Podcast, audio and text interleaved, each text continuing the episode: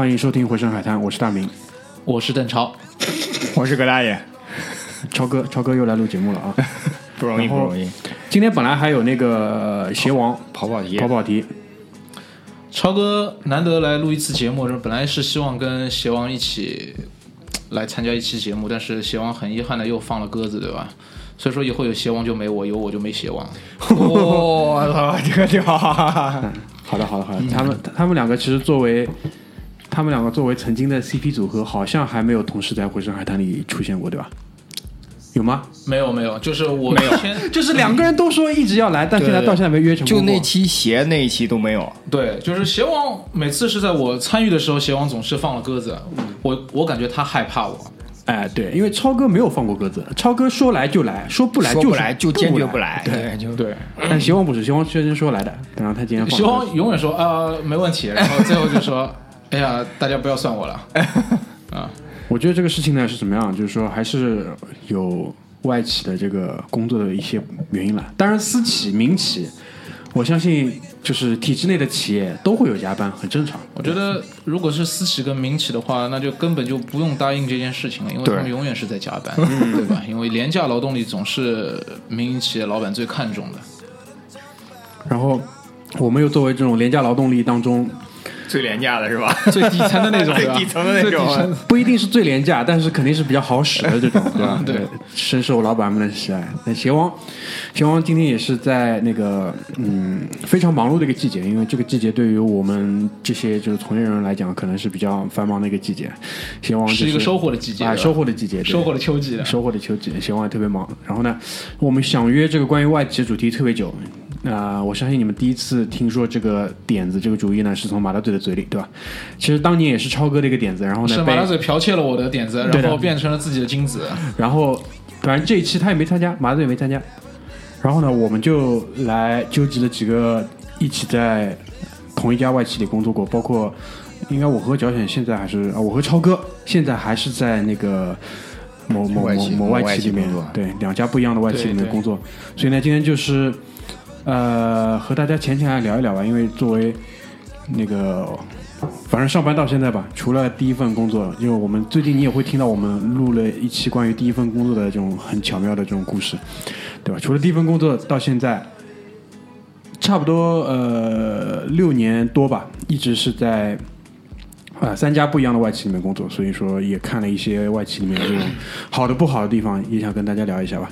全上半场我们会比较多的去聊我们可能在外企里面一些有意思工作经历，也包括包括一些外企的文化之类的，对吧？我想说的其实是八卦，对吧？八卦，这个八卦是估计一期节目要说不完的，对吧？对，就是我们就是在这种圈子里听说过的，比如说本行业或者其他行业这种比较有意思的八卦，基本上我觉得很奇怪，就是呃某一些行业可能桃色的新闻多一点，有一些行业呢就是这种这种这种这种钱的事情多一点，对吧我是更希望有一些桃色的新闻多一点。没有关系，一会儿一会儿就告诉你，对吧？对，一会儿就告诉你。一般金融业就钱真的是多到一定程度的时候，就有点管不住自己了，就是管不住自己的下半身，对吧哦？不是，其实大家都是管不住，上下半身都管不住。有一些人呢，他愿意花钱，这金融业到了后面就喜欢不花钱，我觉得这不太好。是吧？花钱还是比较享受的，对吧？就可以，就是你可以抛弃你的道德那一层面，因为你是花钱买的，对吧？就是没有感情那一层了，是但？是，就我后来发现，金融行业的人有这个问题，就是说他们以为可以不花钱，但最终的结果都是花了花了钱花了大钱，花大钱就就买了嗯买了房子啊之类的，对吧？就离个婚子又升几百万之类的，就是这种，就是更糟糕，好吧？就我们就先开始了，因为因为那个超哥也说了嘛，其实，在外企工作肯定还是有觉得他有一些优势，对吧？其实我觉得，选择在外企工作。其实我觉得就是大家，我不知道大家学生时代的时候啊，就是大学从大二开始，你就陆续的会给自己的呃未来的职业发展做一些定位，对吧？其实很多外企也会有一些校招的一些活动，在学校做这些巡回的演讲。那大家其实觉得毕业之后，从大学毕业之后，第一份工作找到一个世界知名五百强，对吧？去外企工作是一个非常非常上档次，而且对于父母来说也是非常有面子的一件事情啊，是的，是这样的，是这样的。但是呢，其实像因为我从毕业到现在，我一直在外企工作嘛，基本上三家外企。然后其实外企的优缺点它，它也是非常非常明显的。比如说一些，其实外企的管理模式是非常非常先进的，它把这些先进的管理模式带到我们本土过来，是给我们第一就是一个效率提升很大的一个效率。第二，大家会觉得企业并不是压榨劳动力，光光是压榨劳动力，就是会有一些企业的文化、一些关爱在里面。我不知道葛大爷啊，或者是德明这边有没有感受到这些企业的文化？就是这些文化有没有在你的生活中影响到你？呃，我觉得应该这么讲，就是说，每一个企业它创立之初，包括它现在这两个时间节点，它肯定还是有一个很明确的一个目的的，就是我这个企业到底是要干嘛的？不管它就是是通过出售服务，或者是出售一个实际的产品，或者是出售一个什么东西之好，它都是有一个很明确的一个目的在那里的。然后这个目的去做这个目的的方式，说到底就是它的文化。嗯但是，但是就是说，然后呢，呃，超哥前面提到，就是他对员工或者对顾客，其实就是他的一个价值观，他的价值观也是他的文化，所以他的文化不是说只有单方面的，是好几件事情放在一起，就是是就是塑造出了这个企业的文化。就比如说我以前大家都知道我在那个迪士尼待过很短暂的一段时间，就上上海的这个迪士尼，你说它是外企吧，呃，是又不是，因为从资本的角度上来说，它是合营企业，但是从整个管理，包括它的整个呃实际的运运营上来说，它就是一个外企，老板也是外国人，对吧？包括老板的下属也是外国人，老板的老板也是外国人，也是外国人所以那而且他是汇报给远在美国总部的另外一群外国人，那其实他就是一个完完整整的外企。对，但是其实外企它的，我我个人的一个理解啊，外企它的一个文化，它真正能感染到我们每个人，它其实是有它的点的，就是它是有一个传承的。因为其实大家毕业之后，你接触一些民营企业跟外企做一些比较，就民营企业很简单，就告诉你有多少钱干多少事，对吧？你是做哪个行业做什么事的。但外企不是，你一进外企，第一件事情告诉你我的公司的核心文化是什么。哎，对，我要做的是什么？这是一份改变世界的工作。对，对，这虽然说的有点扯淡，你怎么改变？对吧？每天做一些小简报，对吧？也能改变世界。这其实不是它的一个核心价值观，会帮你塑造一个核心价值观在那边。对的对对然后你做的每一件事都可以去对应这个核心价值观。我觉得，我觉得我插我插一句这个超哥的话啊，其实我刚刚就想在大明后边说，其实我觉得这这就是因为我特认同超哥说，这就是因为他是外企，你知道，因为他是外国人，所以说从外国人的骨子里，首先就是西方人的这种宗教文化，他对于人的关爱啊，或者对于人的这种人性的观察呢是比较完善的。那其次还有呢，就是我觉得西方人文化里面有一有一种有一种情愫吧，就叫他们生过来生下来都觉得自己有一个 mission。就是使命感，是使命感。所以说，当这这些西方人中有一些成功的企业家成为了这个巨头的老板也好啊，他会把这种使命感带到这个企业里面，自然而然就形成了刚刚超哥说的那种，就他妈你每天上班一站到那儿来就感觉我操，我有个使命感。至于这个使命感是什么，或者说怎么做，他会在日常的这种潜移默化中告诉你。但是就确实是那种感觉，就是他妈有个使命感。就英语里有句话嘛，就说人的一生两天最重要，一天是你出生的一天，还有一天就是你找到了 why 的那一天，就是你为什么出生，你找到了你为什么出生那一天，其实就是这就这个意思。对，就是我非常认同大明这一点啊，就是。呃，外企的它的核心文化就是告诉你为什么我们要这么做，对吧？对的对我们我们我们的产品也好，我们所有提供给客户的 service 也好，我们的核心价值会最早的告诉我们的员工，我们目标是一致的，我们一个核心价值在这边。而民企其实近几年大家可以看到，比较做的比较好的民企，逐渐也会把这个 slogan 打出来，对吧？学的不像，但是对，但是民企永远有一个特例，因为它就是用那个效率来说的话，就是它肯定是 drive for result 的。我对们说，就是它只看你结果，你赚的钱越多，你对于这个公司的贡献就越大。老板可能不会告诉你是你你我们我们公司没没什么核心价值，没有什么核心的文化在里面，我们可能就是赚钱。因为老板这些民营企业的老板并不像。呃，之前历史悠久的外企，他们是有一个传承的过程。那个老板可能，民营企业的很多老板可能之前他只是发了财，有了第一桶金，建立一个建立自己公司，他可能有非常好的一个经商之道，但是他绝对是没有企业文化在里面的。是的，我是这样认为的哈。是不是这这是事实啊？因为很正常，因为他想的东西更多是先活下来。但是，但是我我我我觉得你们俩可能忽略了啊，就是今天虽然不属于今天这个主题，但我觉得啊，我们可以如果有幸可以单独讨论一期。就是我觉得其实中国的国有企业，上到央企，下到小型国有企业，其实也是有一种特别的文化的。啊、对对对，这个国企文化就是体制内，我们可以单独开关于体制内的一些对，一些东西。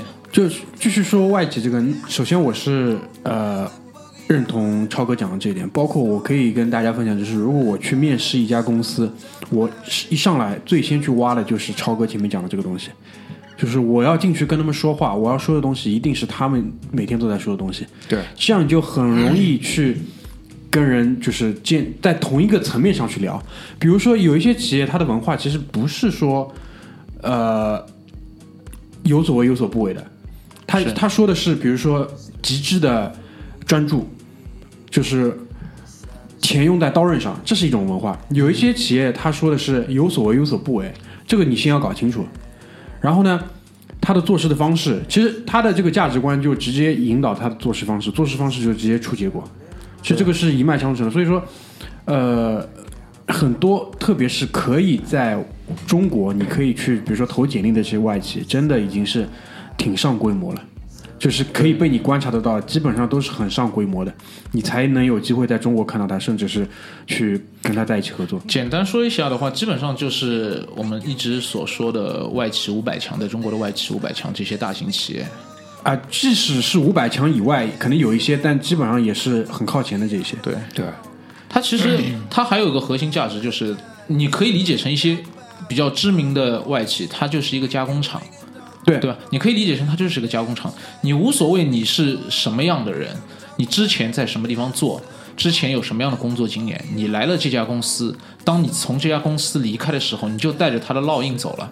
是吧？像惠普、像戴尔，你来，不管你是从什么地方来的，你去了像 Microsoft，你进去之后，你的说话的方式，你工作的模式就是 Microsoft 的工这种模式，就是惠普的模式，就是戴尔的模式。你出来之后，你如果跳有机会，如果你在别的公司又像遇到了这样的人，你会发现。他说话的方式还是之前的 Microsoft 那一套，对或者是戴尔那一套的模式，这非常非常明显。就每个人身上，如果你第一份工作在一个知名外企里面做很长时间，你身上会被打上这样的烙印，你说话的模式、思维的方式都是当初感染到你的这些东西。嗯，是的，包括呃，我自己接触的话，就酒店业里面蛮明显的。就比如说丽思卡尔顿的人出来，跟比如说其他的这种大的集团，因为他们也是大集团嘛，大集团万豪啊万豪集团的跟那个出来就完全不一样。但是呢，就是行业里面也有行业里面一些共性，啊、对这个这个就不去细说了，但是很很明显，很明显你可以感觉得到。是，好，然后呃，能不能大家都想一想，就是说你最喜欢的一个在外企里面工作的点吧，或者说优势，在你看来，就是你至今觉得你不想离开外企，一直想在外企继续工作下去的一个点是什么？如果说现在问你们的话，我立刻就能想到，你是什么？所有工作的东西都他们用邮件沟通，我特别喜欢外企这一点，你知道吗？有凭有据，绝对有我我、嗯我第一份我毕业之后第一份工作是在欧洲第二大的咨询公司在中国的分部里边做。当那从我从一个 我从一个刚刚毕业的学生，在那家公司虽然非时间非常短，但是就是对于工作邮件的技巧的磨练非常非常到位。因为咨询公司要求邮件非常非常准确，非常非常工整，非常规范。然后随着中国有一家特别傻逼的公司叫做腾讯做的微信逐渐崛起之后，他妈的现在所有的工作都在微信上说，这点非常傻逼，你知道吧非常？非常傻逼，非常非常抵触。就是你，所以说我就特别喜欢外企的这种，就是大家日常鸡零狗碎的事情可以通过微信，甚至通过即时聊天软件来聊。只要是工作上的事情，一定通过邮件来。我觉得这个非常重要，因为邮件它是有记录的，不管是你撕逼也好，或者是你真正做一些正经的事情也好，你找起来或者是用起来都非常非常的方便，而且非常规范。它是一种记录，而且并且是比较缜密的一些。对，它是一个很很，我觉得外企还有很棒的一点，就是它的整个 work flow 啊，就他的那个工作的流程，流程化是做的非常非常好的，每一个细节每一环它扣的比较紧。虽然我们可能从自己的角度来说，我可能用更快捷的方式、更方便的方式。可以去以最终也能达到这个结果，但是我们可能就忽略了很多其中的每一个细节的步骤。当如果你整个整件事情或者是一个工作，你最后出现了问题，你是找不到这个问题点在哪儿。但是外企它的流程化的一个工作模式的话，你可以非常清晰的发现，哦，我可能这一环出现问题了。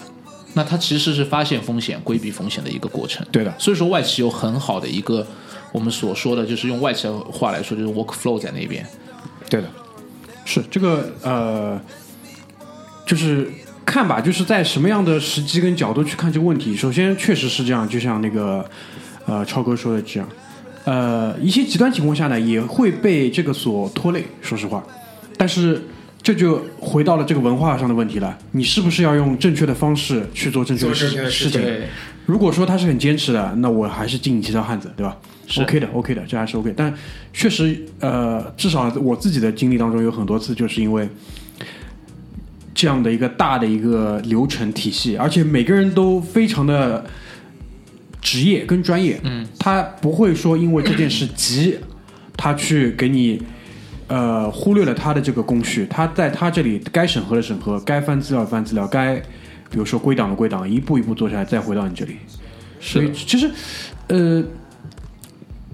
这也是我觉得一个比较外企比较好的一个优点，就是每个人他都很为自己的这个岗位负责。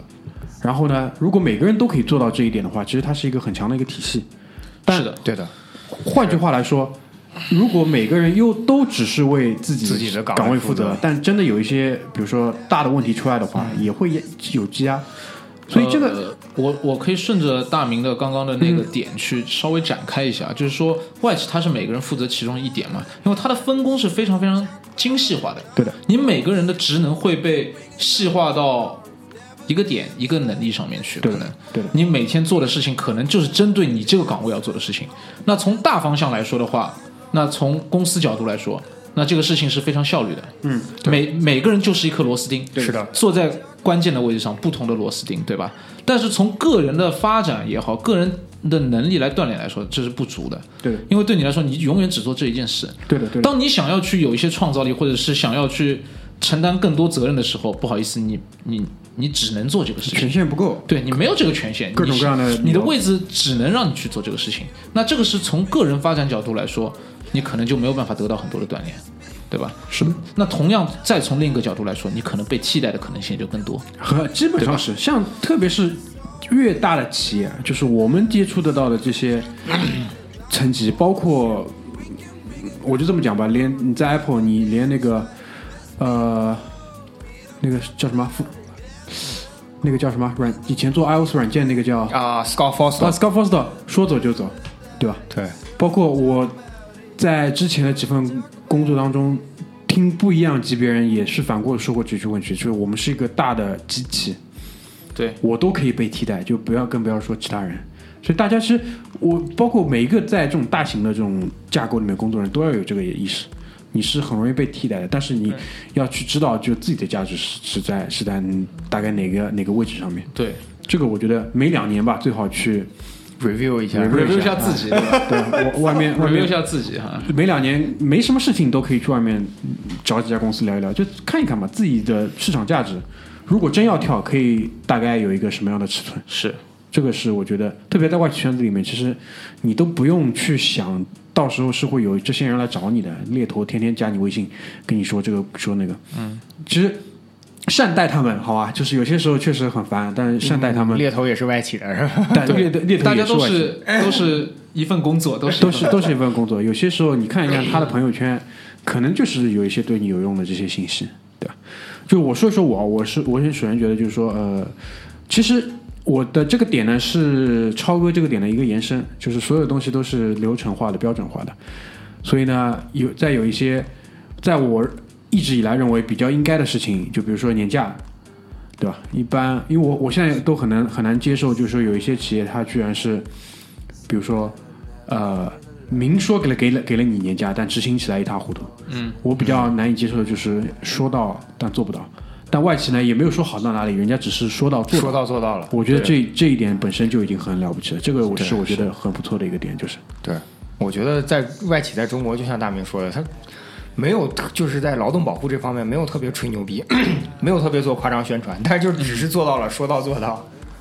对，那我就说一下我我对于比较外企来说比较喜欢一点，我觉得外企在中国他舍得花钱，他舍得在员工身上花钱，嗯嗯，因为可能之前对于民营企业也有有过一些了解嘛，那外企觉得他比如说我举个很简单的例子，你出差，你住的酒店的标准。你打车的标准，你餐费的标准，相对来说肯定会比民企高很多。嗯，那他的目的其实并不是说你外企你牛逼，对吧？你外企你档次高，并不是，他是觉得让一个员工花在把一些无谓的时间花在挑选这个酒店，或者是无谓的时间花费在路上，对他来说是个效率低下的一个损失啊损失。所以说外企很，我觉得这方面是比较人性化的。想得明白，对，想得很明白。你一个员工，你给他好的标准，你出去出差，你去做任何事情，你代表的是我这家公司。对那我一个知名外企的员工，我住了一个如家，对吧？这个不符合我的企业文化，也不符合我这个企业品牌。对但是民营企业不管，我要缩缩缩减开支啊，对对对你呀就边上随便找一招待所住，最好别住，你当天来回还要好，对吧？对对对那这个我觉得从这个角度来说的话，呃，从人的一个能动性来说哈，你他会给你有一种前进的一些方那些动力，知道？因为你至少在硬件条件上，我们不会吃亏。体面，对，一是体面，就是人大家都要面子嘛，就是对，就就我在这个公司公司工作，对吧？哎，我有很好的待遇，我有很好的这些这些软性的一些东西来支撑我，我觉得这个对我来说是工作的一种动力。对对？吧？这是我觉得在外企在这点是做的非常非常好的一个一个地方哈。就我现在工作的一家公司，它的总部在美国俄亥俄州的克伦布斯，克伦布斯。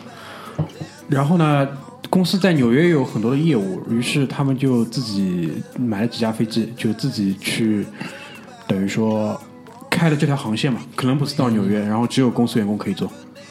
这个这个比较牛逼，这个牛逼，这个牛逼，就就就其实道理是一模一样，他就说我的我的，而且因为他说往返可伦布斯和纽约的都是公司的高层，嗯，浪费他们的时间就是在浪费整个公司的时间。他说不如就开了一条航线，基本上是每天两班，早上一班跟晚上一班，基本上就是来来回那个纽约跟哥伦布斯，然后反正因为我们的整个公司大仓也在那个哥伦布斯机场。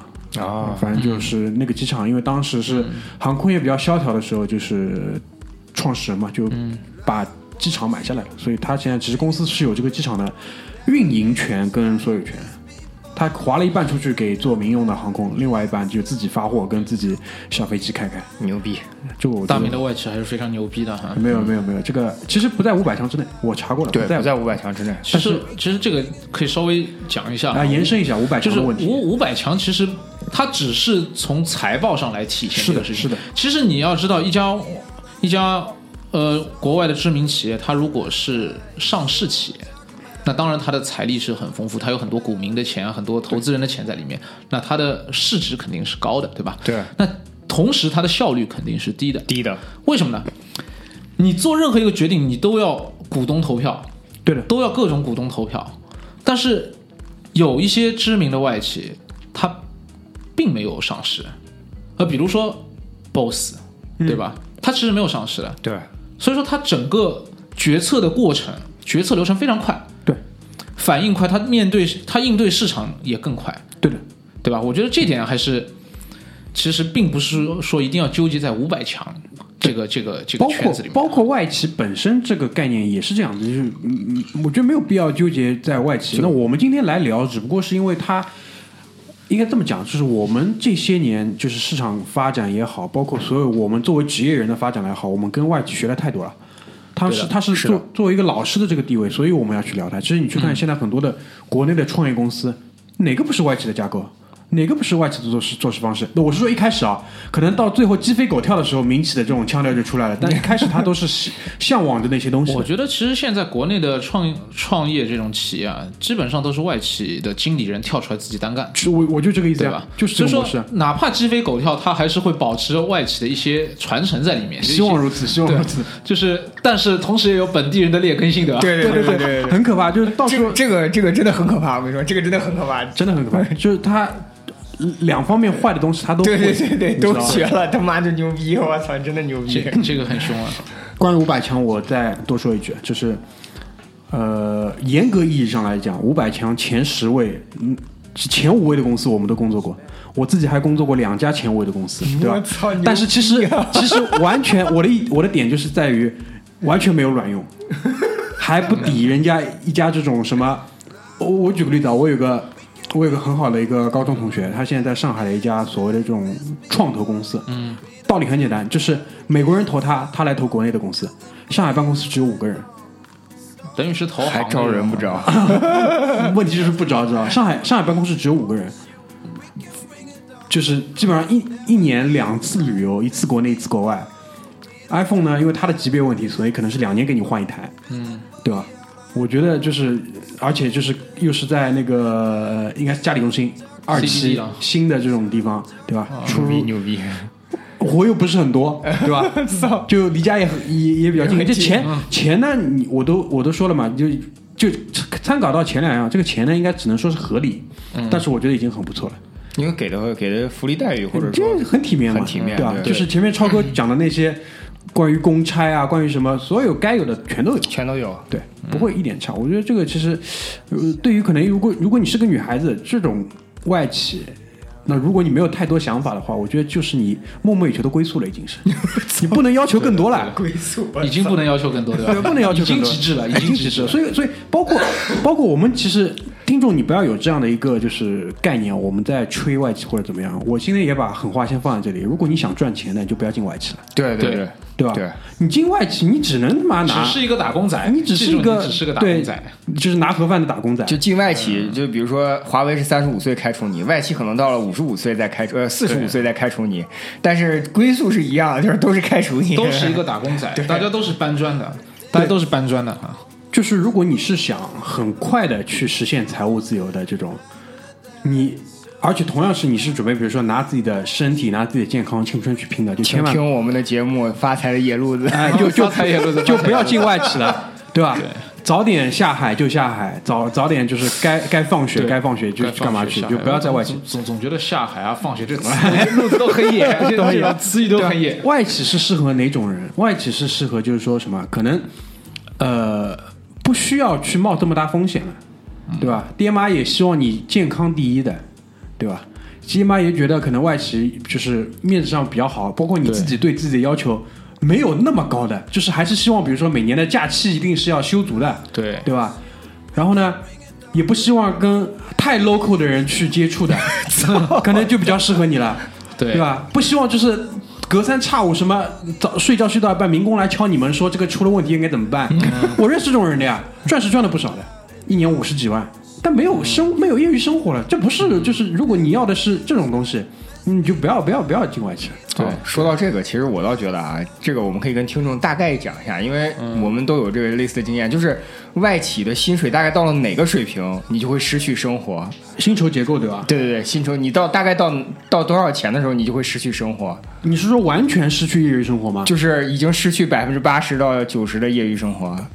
我觉得这看行业的吧，这个主要还是看外企行业的。但是大概可以估一个年薪，对，大概可以估一个年薪水平。我觉得是看 level 的，它不是年薪，因为在外企年薪跟 level 是是两两码事，我们就说年薪我们就说年薪。的话，百来万吧，百来万吧。百来万我不不，我觉得其实到五六十万就差不多。五六十万是有有业余生活的，绝对有。五六十万绝对有业余生活。因为我应该这么讲，外企五六十万，我见过的人基本上还是可以做到，就是说，呃，那当然他在他的那个离开办公室之后，肯定还是要工作的。对我各的意思，各各种各样的工作，比如说在微信里工作，那也叫工作。对我的意思就是说，这个薪资水平滑到这儿来的时候，嗯他每天除了睡觉，就必须二十四小时 stand by，不一定是在 work，但是是 stand by 的。就比如说他要回邮件，他要去查进度。啊，那肯定的，那肯定，那五六十万肯定要的，对对对肯定要的。但是我觉得，就说比如说他在回邮件同时可以一边跟儿子什么来两盘游戏这种，我觉得这也是 OK 的。但我说的啊。就比如说到了那个级别，那他肯定也会有这样的时间。但比如说他肯定就是通过另外一个方式去实现，比如说他的老婆就不上班了，啊，对对对，他就等于用这一部分的钱去 cover 掉了这个东西。对。但如果两个人都要去上班的，基本百分之八十要离婚，对吧？然后拿了一百万年薪，你你觉得能干嘛呢？对外企里面一百万年薪，就就是我们接下来要说的这。个，要不我先把这个八卦讲掉吧，啊，好，有把点忍不住了，有点忍不住了。赶紧 喝口水润润嗓。讲完这八卦，上半八卦场可以结束了。对，讲完这个八卦，因为这个八卦真的很精彩。因为首先真人真事，对吧？瞎编的我不讲的。事情发生在哪里？事情发生在上海黄浦区的企业天地。企业天地里有哪一些企业？我不知道你知道吧？就太昌路，太昌路的马当路那一块，新天地那一块。呃，首先那边有麦克拉伦的专卖店，对吧？嗯。然后更加重要的呢是那边有一些会计事务所，比如说四大对吧？PWC 普华永道就在那边。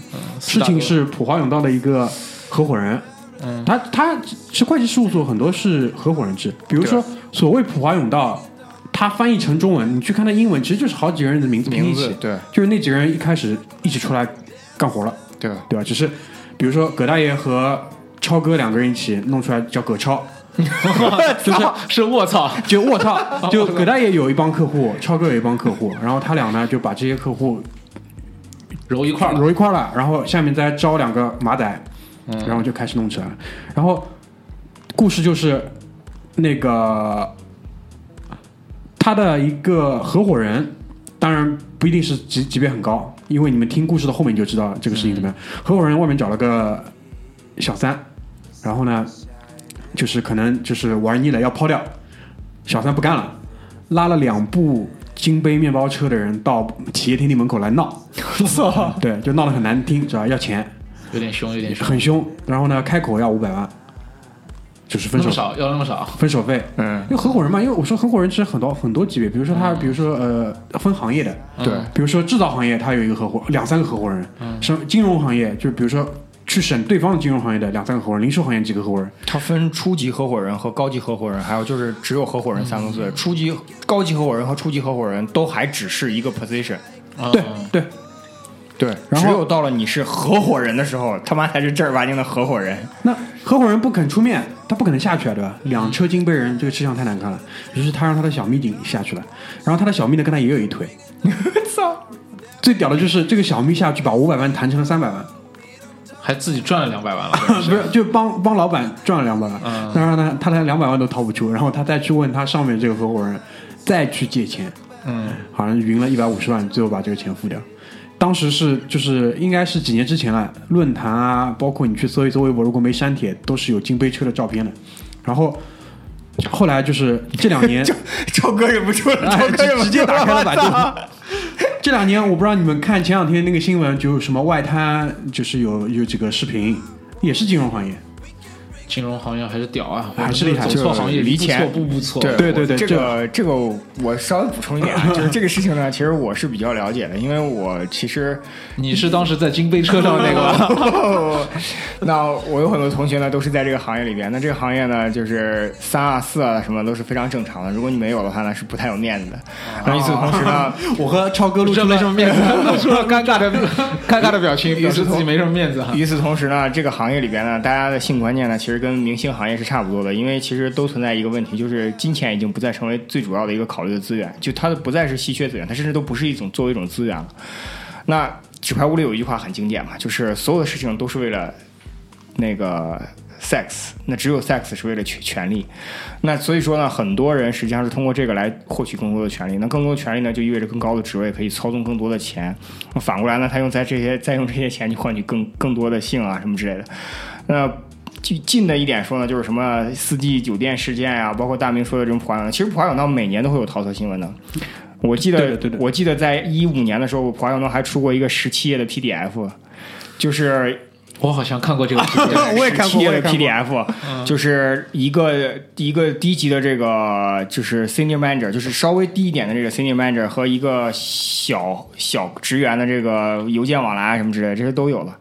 呃，还有就是像比如说很多投行的话呢，大家都是心知肚明的，就比如说一个 team leader 底下有四五个工匠的话，那这四五个工匠基本上他都应该睡过。没睡说明身体不。没睡，对，没睡说明就是你要么永远升不上去，赶紧找下家；要么就是基本上就是有什么硬性条件不行的。所以说呢，在这个这个东西在，尤其是这是外企的缺点那，我们肯定会之后会聊到。当然我就说，尤其是这个东西在金融行业啊，而前提是高端金融行业，如果你只是个银行柜员的话，你只能等着科长签你了。金融行业对肾的需求要求比较高一点。就我我我觉得我们嘴里的金融行业肯定就是说那个了，什么工商银行这种柜面的就不要讲了，是金融行业，就是跟零售差不多的。其实对对，我说的，我们说的就是在讨论一些高端，比如说像投行啊，或者会计师。其实会计师事务所在金融行业里边属于食物链最底端了。啊，是的，是的，那其实比投行更牛逼的呢是律所，但是因为我嗯。并不是特别了解律所里边，但我知道有一些律所的高级合伙人，以及像最近比较火的这个翟欣欣的代理律师，对啊，包括大家去搜一下，就是呃一七年五月份的时候，在上海一个在北京一个特别出名的律所里边，就是顶级的趴和一个实习生。哎，我说的就这个，早上被阿姨看见了，俩人在七楼被阿姨看见搞了一晚上，俩 人在七楼搞了一晚上。阿姨早上六点钟进去打扫卫生的时候看见了，对，然后那个实习生长得还特漂亮，那实习生，而且我跟你说，大家这里我就跟你说，学历真的不代表人品。我跟你说，那实习生顶级大学毕业，呃，新加坡国立大学法学学本科，康奈尔法学博士。学历越高，越清楚自己要什么。对对对对，成哥，你说这句话的时候，这个表情很可怕，你知道吗？对，所以说大家就是外企的这花边新闻。算了，这他妈得单独开一期节目，算了，我操！我觉得葛这我大爷跟大明的一番话，让我觉得要重新审视一下自己的职业规划。对，没有入对行啊，入错行入错行，步步错了，真的，真的。女怕嫁错郎，男男怕入入错错行。最怕的就是这个，真的是最怕就是这个，而且这个很难，就随着你的这个技能啊，跟你的这个年龄增长，很难去逆转，很难去逆转，好吧？然后你说哪方面技能？他又来，对，超哥怎么回事？超哥怎么回事？我们要不先那个新手哥，大家 冷静一下，好吧静下半场压压惊，压压惊。压压惊，下半场继续啊。I cannot find a way out of here. I want you by my side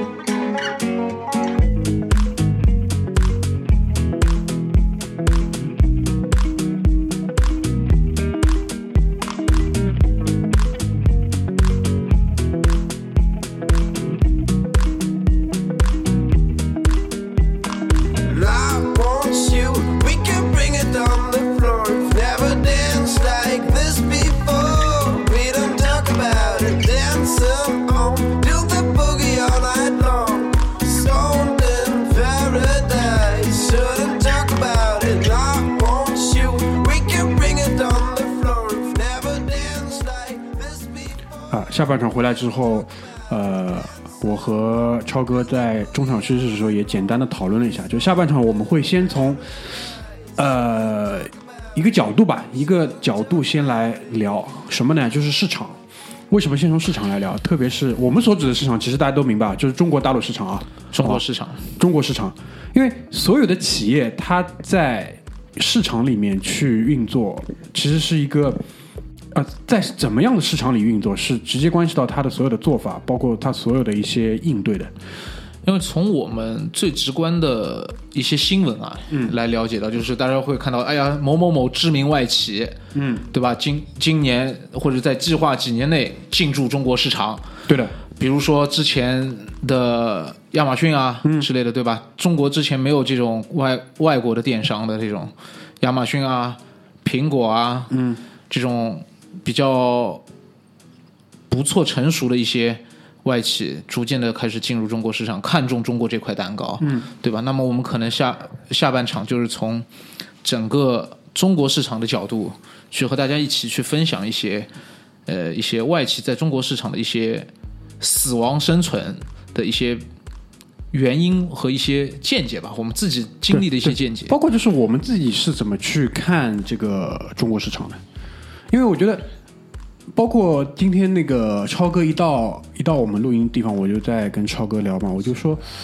就是在我们成长的这个经历当中啊，我们就是同学同学之间，或者是朋友跟朋友之间，很常会聊到一个问题，特别是以前年轻的时候，就比如说我们消费的最多的鞋类，或者是服装类的一些品牌，是。哎，为什么它没有进中国市场？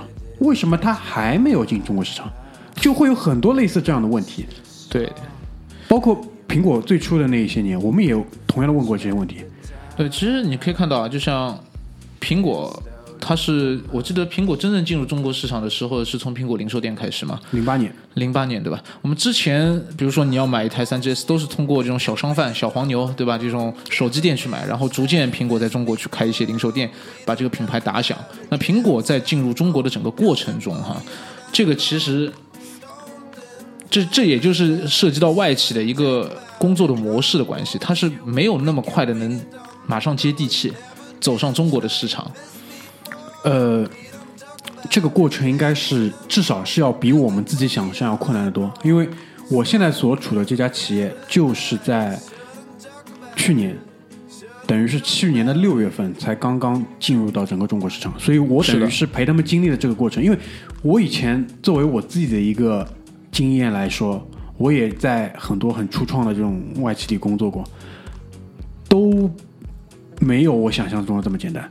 这次就这一年的当中的过过程，更加是让我经历这个方方向，就真的是一个美国企业要来到中国市场，而且你要知道，他招的人啊，都是已经在这个市场上被证明过价值的人，就都就是这样一群人在这边要去把一个新的公司、新的品牌建立起来，都是极度的困难。那困难的点在哪里呢？就是说，呃，我的我的一个理解哈，就是你知道，就像我们上半场一直说的，外企有外企的文化，对吧？但是一一个一个外来文化，嗯，到了一个本土的市场，对吧？它首先要做的最关键的一件事情，我们怎么样去判断这个外来文化？我们接受外企的模式，接受外企的产品，我们就等于是接受这个产品的文化，对吧？对的那它这个公司的成功和失败，就是在于它是否能落地。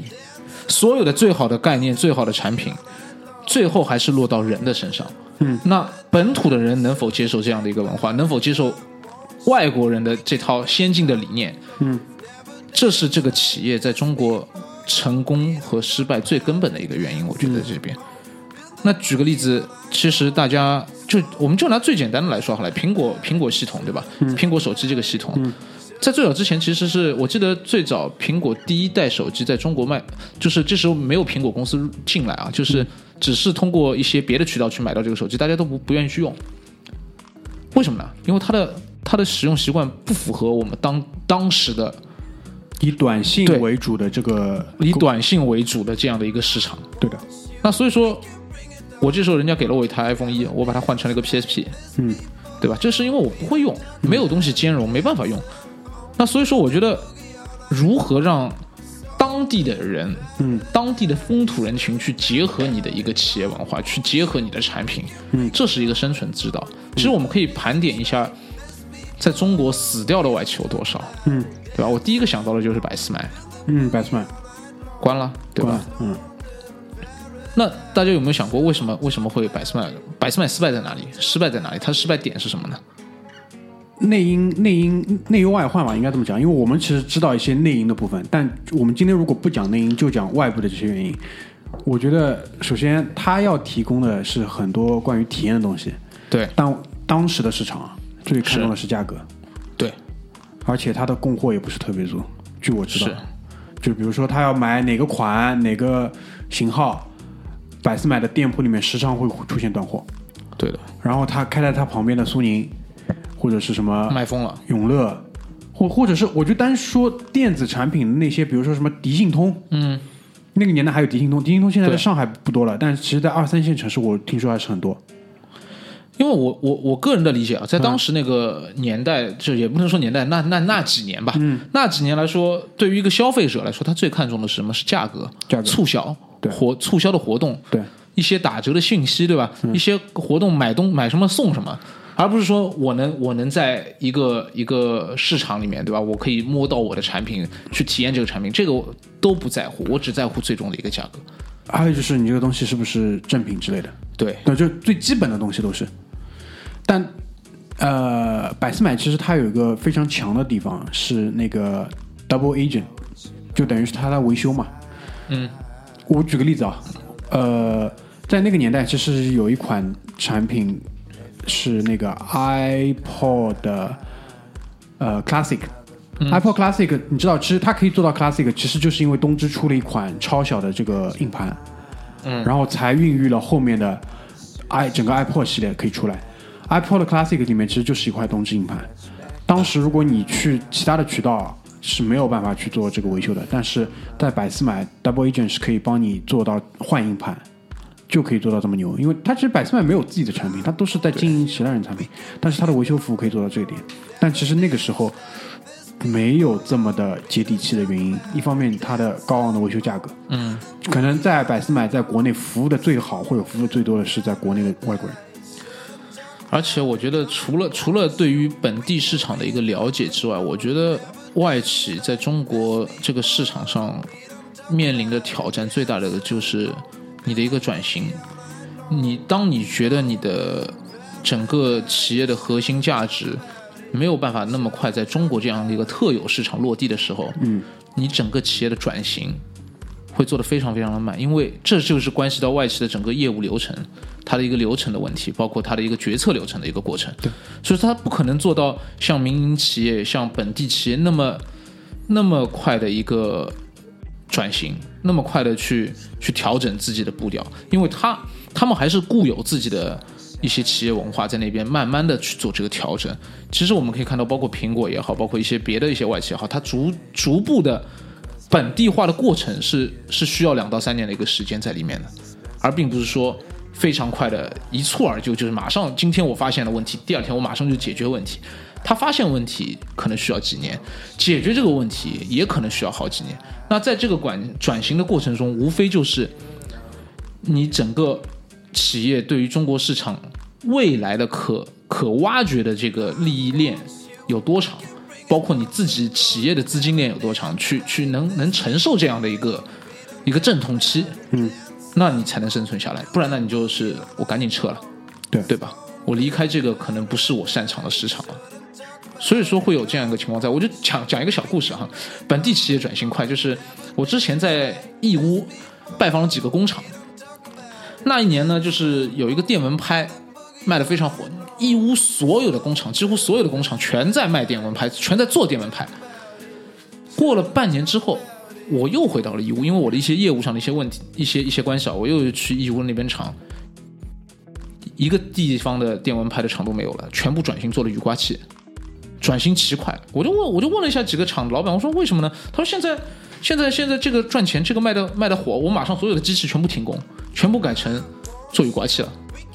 那转型非常快，就是能抓住本地的一些痛点，而且很快的就是走上了一个正轨。对于他们来说，这个资金非常快的就回笼了。嗯，但是你如果让一个外企，比如说你让 Apple，它的手机屏幕变大一点点，那可能需要很长的一个时间。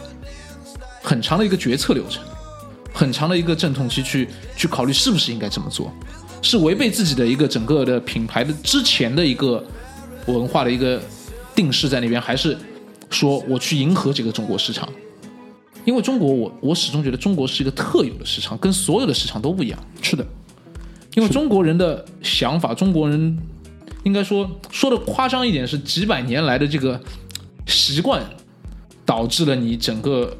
整个人对于东西的一个需求啊，这关键是在逐步的改变，所以说你要去很快的迎合这个市场，还是有难度，我觉得。呃，我讲的细分一点啊，就是中国你最先要去影响的那前百分之二的这种很主流的人群，其实和国外可能差别没有这么大。但是如果你光做他们的生意，你肯定是死的特别特别快的。是更多的你是要去做当中那一段的。你我明白我意思吧？就是当中那一段，就是具有选择权的消费者，嗯他可以买你东西的，他绝对买得起，他消费得起，但是他又有二三四五很多很多其他的选项，你怎么搞定这帮人？对，这个就是最难的地方，因为剩下最后那尾尾巴上三分之一的人，你不用去搞定他们的，就前百分之二跟当中这堆人，你搞定了之后，他们会跟着来的，但当中那段人特别难搞。所以说，这也就是我我理解下来啊，这也就是如果从制造业的角度来说哈，这是一个非常大的一个难点，就是说你一个企业对吧？你如何去 target 你的那个用户？你你是做高端用户，还是做中间那终端用户，还是做普通老百姓的大众用户？你怎么样？你的你的品牌定位是定位在哪一块？如果你定位的非常清晰，OK，你在这边这个市场是成功的。如果你一旦定位错了，你这些钱是养不活你在中国开开开辟中国市场的这个钱的，你投资会非常非常大。呃，应该这么讲，就是很我们现在讲的呢，还绝大多数都是已经来了的，对，更多的是还没有来的，还还在观望对吧？基本上就不观望了。因为我我接触过一些就是这样的一个企业，他们就很明确，包括很多的这种资本方面，就投资的方面的人，他们是不会来投这边的，因为举个例子来说，他们觉得这就是一个尚不健全的市场，他不会去接触任何一个尚不健全的市场。什么意思？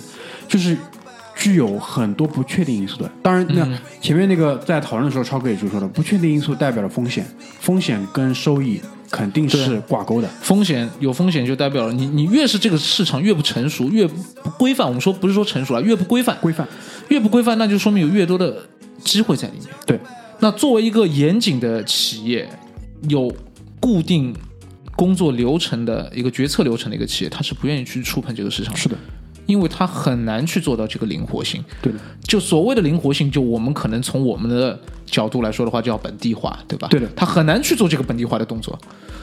是呃，再夸张一点来说的话，它这个本地化的工这个这个动作可能是有法律风险的，他不愿意去承担这样的一个风险。对的，对的，所以说，他宁可规避这样一个市场，做他的成熟市场，而不去开发这种新兴市场。嗯，可能直到他那个新兴市场，就直到到他的那个成熟市场就是饱和为止，然后他再去开辟，或者是把原来的新兴市场它的整个业务流程它已经规范化，他才才他才来。因为就是现在我可以这么讲，就是很多的中国人啊，特别是在最近这几年的一个这种、这一轮高爆发，就是连续的多少年，你想就 GDP 增长是两位数，因为到现在其实是放缓了。就这一轮打打下来之后，很多我们国人的心态也变化了。嗯，他们会觉得你不来是你有问题，因为他们他们可能还没有意识到，就是我们这个市场其实现在的真实的一个现状是什么样的。对，所以我觉得我们国家一直在叫我们还在发展中国家，真的没有说错，的确，的确，真的是没有说错。就是你去看经济总量，确实是现在第二，对吧？没错，是但是你说从各种市场角度上来说，其实其实不是的。所以很多其实美国很成功的一些投资家，他其实根本不了解中国市场，而且他是根本没有兴趣去了解。很简单一个道理，就是他们就说嘛，我投的那些企业都没有在中国有业务的。是就是这个简单的道理。所以，所以那些真正愿意来的，说实话，就是哪怕是现在就是举步维艰或者是很艰难的一些企业，真的在我看来啊，都是非常非常值得尊重的外国企业。特别是到了中国上，因为很多人你不如果不接触这一块，你很难了解的。你知道，从最最最最开始去注册一个公司开始，现在上海就要方便很多了，在那个呃自贸区，对吧？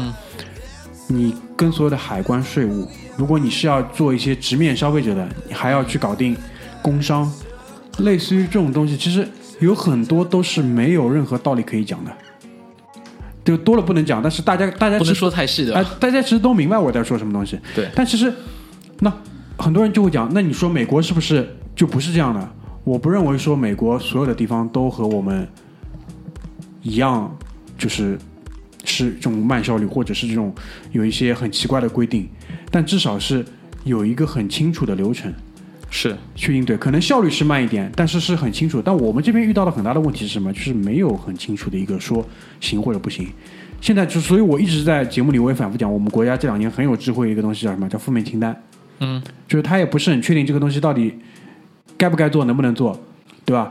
如果负面清单上有了，那你就先不要做；如果没有，你先试试看。可以先试一试如如果我哪天觉得不行了，我再把它关掉，这个就很有智慧嘛，我觉得。对，我觉得这个这个就是一个比较弹性的一个方法，我觉得对，需要一个新的市场，它需要去尝试，对吧？但是尝试出来失败的东西，它需要去规避，就是那么简单。对，就是这么简单。而且就是我非常非常尊重很多的外国企业的一个点，包括前面也跟超哥在讲，我觉得就就觉得很绝大多数的外企，他们是在一个真实的一个市场环境里面去经营、去搏杀出来去，搏杀出来。真的是搏杀出来的。对，因为它说实话，直面的是最真实的、最广大的这个消费群体，无论你是企业消费者或者是个人消费者，很多呢，我们接触到的这种。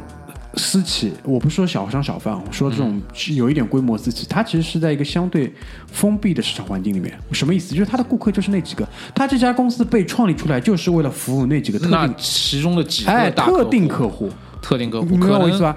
那他其实就就换句话来说的话，当他这些客户养养活不了他的时候，他的企业的死亡期也就越来越近了。就就会比较糟糕，因为可能是有了那几个客户，才有了这个企业，这个逻辑关系倒掉了。，可能是先有先有客户，才他然后逐渐的对成立一家公司去服务这些客户。我不是说所有的私企、民企都是这样，但是你们仔细去想一想，很多的第一桶金，私企、民企的第一桶金就是他妈这么来的，这个是无可争辩的东西。这是 N 年前的生财之道，生财之道，对，绝对是生财之道，这就是我们可能很多年前讲的所谓路子，路子够广，对就是路子，这就是路子。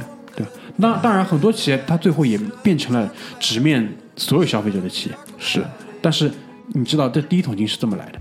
那我不是说所有的外企都是直从一开始就直面消费者，肯定也有很多是这么来的。但我说现在在这个市场上和大家一起竞争的这些企业，很多都是是，比较真实的在接触比较真，就是广大的这种直面的消费者顾客。对的。而且很重要很重要的一点就是什么？所有的这些，特别是这种特别特别大的这种外国的企业，在国内、是绝对绝对守法的。嗯，他们有特别强大的法务部门，是不断的去做内部的检查跟外部的这种接触。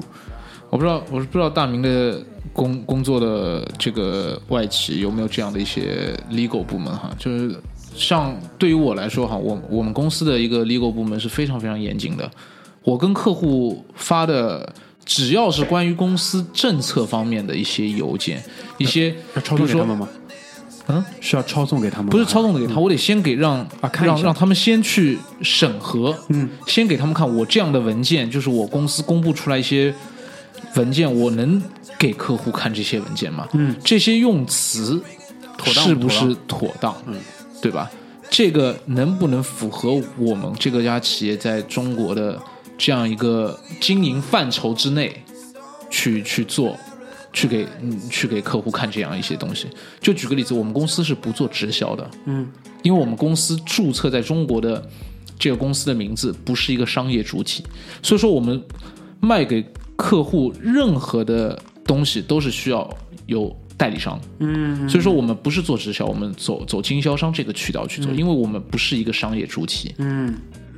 就像那又回到一个问题，你不是商业主体，你怎么样去跟客户谈价钱？嗯，因为从我们公司的角度来说的话，我们既然不是商业主体，那我根本是不是卖东西给你的？嗯，那但是客户又要了解这个价格，我们只能给到他参考的价格，供他做预算的价格。嗯，那你在给客户提供这些价格的过程中，你要用一些什么样的合理的方式去规避这个风险？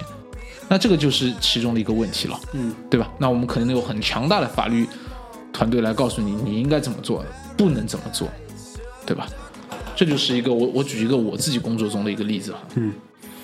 另外一点就是呃，就最后吧，我们我觉得可以说一说，就是在我们看来吧，就是外企未来在中国的这个角色是怎么样的去变化的，因为我觉得是势必是要变化的，因为我们前面提到了，比如说四大所谓四大那个会计事务所，普华永道、什么毕马威之类的，因为在很多年前，他们其实很早就来到国内了，嗯。当时是等于说是被请来的这么一个角色，他们是作为老师，作为一个行业的一个典范，就所有的后来的东西都是以他们去为模板去建立的。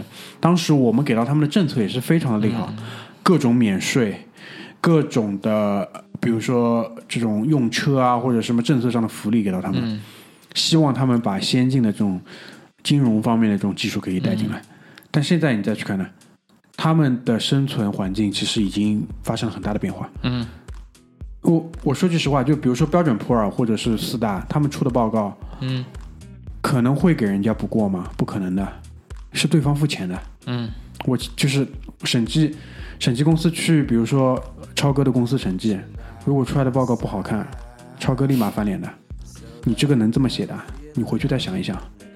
对吧已经很 local 化了，对吧？你不是很就是这，首先这个行业本来就是这样，因为为什么、他们国内的一些会计事务所事务所价钱只要他们的三分之一啊？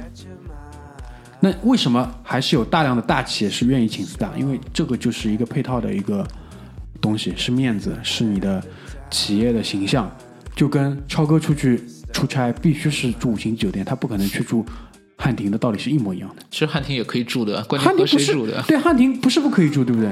我也不是不可以用国内的审计公司，但为什么还是一定要用李四大？其实它代表了一个企业的品牌，对就是品牌效应，其实在这是跟这个企业的地位配套的东西。因为在中国中国人来说，他面子面子工程是一定的。对国国外也一样，我觉得国外也是一样，特别是对大公司来说。那但是它这些年呢，它的这个市场地位肯定是已经天翻地覆了。嗯，那我们这个市场现在趋势肯定是越来越开放，这个是不用我们说的。但是我我我我对于这个理解啊，可能跟大明是不太一样。嗯我觉得外企的现状其实并是不是那么乐观哈，包括是不乐观，未来的一个我的意思就是不乐观。未来的趋势，其实可以发现很多外企逐渐在萎缩，萎缩的过程中，然后有跟很多很多的离开了。那他为什么会离开呢？其实一个就是我们之前所谈的，他水土不服，对吧？一个是更多真正还是回归到人这个问题上哈，在这家外企工作的多的都是本地化的人。当你一旦学到了很多东西，你会把自己的企业去往这个方向去发展，所以你你会逐渐的去，人会离开这样的公司，对吧？你可以发现，呃，就是越来越多的民营企业，它其实现在做的非常非常的好，比如说像 vivo 这种手机这块，像 vivo 啊这种。都已经做得非常非常棒了，包括小米。那当然，可能大家会大家觉得它有这样那样的问题，这个抄袭那个那个抄袭的。其实我觉得抄袭没有错，这是发展中的一个必经之路。而且中国人强的什么？强的就是抄。那其实就像以前我们说过的拿来主义嘛，对吧？我们先把好的东西先拿过来，我们先用起来，对吧？然后逐渐逐渐的成为自己的东西，成为符合我们这个市场的东西。那包括就像我可能说。我不可，我我对于自己的职业定位来说，对吧？这个其实因为从人的角度来说，我们对自己的职业一定职业规划一定是有一个定位的。你真的会在外企干多少年呢？如果给你一个机会，给你一个不错的平台，如果是民营企业，你会把这你之前学到的好的东西带到那边去吗？肯定会，当然会了，对啊，因为其实说穿了，外企也是在国外的本土企业嘛，对吧？对它只不过进入了一个国外的一个市场，那中国就是它的国外市场。那对于我们在发展中的时候，我们当然是拿来主义。当我们自己有能力的时候，那我们当然经营我们自己的企业了，对吧？所以说，外企的生存环境其实是越来越恶劣的，它被不断的被挤压，不断的在被压缩，所有的人才它也不断在外流。其实我觉得，我觉得呢，超哥说的肯定是对的。我的意思是什么呢？就是说，首先它分几几点来讲。第一点就是最早登陆的这一批，他们的生存环境已经跟以前很不一样。我前面举了一个四大的例子，然后这个市场肯定是会越来越开放的。什么意思？就是说，可能你在本土市场的直接竞争对手，或者是可能比你晚晚起来的这些跟你的同行业的竞争对手，很快也会来。对，就是你们之间先得杀一波，因为你们杀完了之后，嗯，再是跟直面中国本土的这些企业。对，那但是这是一个很好的事情，因为作为消费者来说，他的选择面更广了。你们的互相竞争会把整个的水准拉高的，对，所以我觉得这长远来看充，分竞争其实对于消费者端来说永远是好事情，，永远是好事情。对，所以呢，那些真正真正特别强大的，就是所谓五百强的那些外企，他们在这边的环境跟他们自身的这种难度会越来越大，因为它太大了，它的反应又慢，对，他而且他他所谓的他的很多经验，我说实话，你对于现在这种快速变化的中国市场不一定适用的。不一定适用。但是这种小一点的外企，我现在因为多多转型少少快对吧？转身很快啊，决策决策链短，对，因为他可能在美国总部，你是直接可以跟决策者是有个直接沟通的。对，以前你是要说服谁啊？你是要说服一个能把消息递上去的人，你现在是直接说服决策者，他的速度会很快很快。所以沟通成本低嘛。沟通成本低，效率变高，所以你接下去看会有更多的，而且是各个行业来说都一样，就是从你比如说简单这种消费品市场，对再到大型的这种服务提供商，你都会遇到很多新一批的外企，嗯，而且大家有一点就是说什么，就不需要太去迷信这种所谓排名的东西的，对，很多很小的机构才是真正代表水准跟工艺的，对，就像比如说，呃，是比如说什么汽车也好，或者是表厂也好，都是一样的。小机构不一定是不好，是。可能更是精英化的东西。其实大家有一些，其实有一些外企，大家可能都不是耳熟能详的，但是它其实是在领域内非常非常的有牛逼的地位，非常牛逼的一些外企，大家可以去关注一些这样的一些企业。其实包括，其实我我自己也有时候一直在问自己，你你你自己的一个职业规划，你将来是离开外企去民营企业，还是怎么样？对吧？这是留给大家的一个课题。我们今天不会去讨论更多的到底是民营企业更好还是外企更好，我们只不过是把自己这些年的一些外企工作经验，我们看到的一些问题和自己想要和大家分享的一些一些东西，是放在这边台面上，大家来一起来沟通，一起来了解，这样是通过这样的一个机会跟大他大家建立这样的一个一个联系吧，等于是这样。因为就像我一开始说的一样，你去怎么样的企业，我觉得还是跟你自己想要的是什么东西是直接挂钩的。你要钱的，而且是快钱的，你肯定不要来这里了。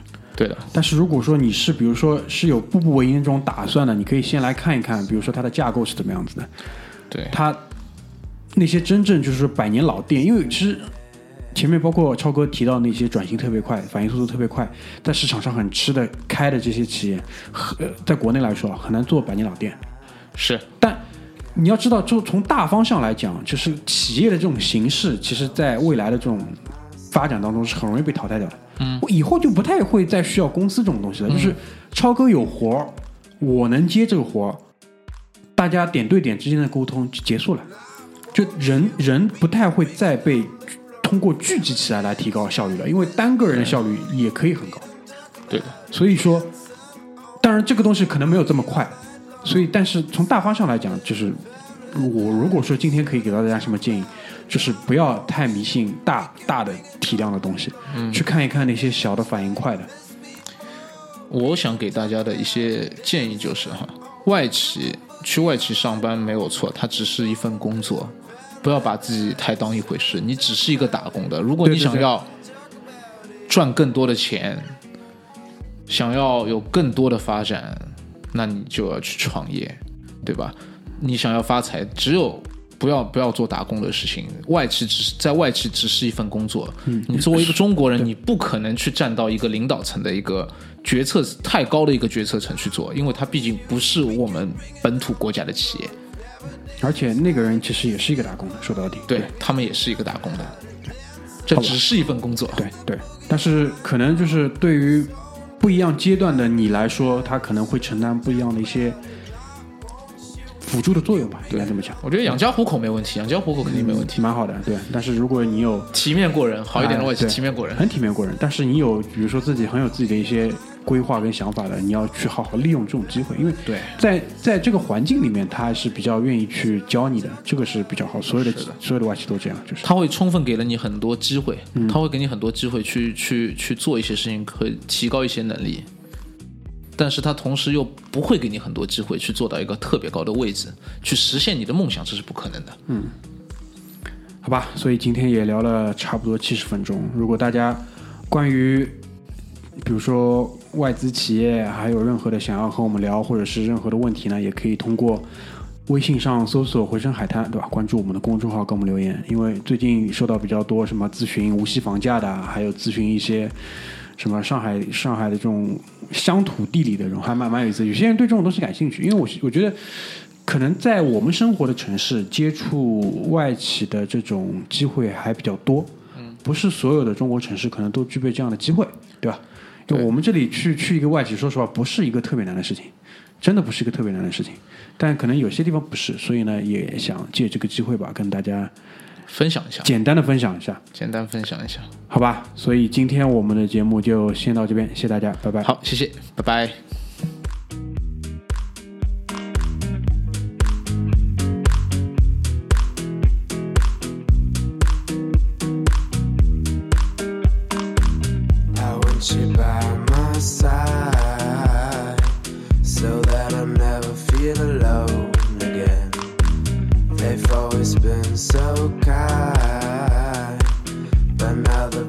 You away from me. I hope they didn't get your mind. Your heart is too strong anyway. We need to fetch back the time they have stolen from us.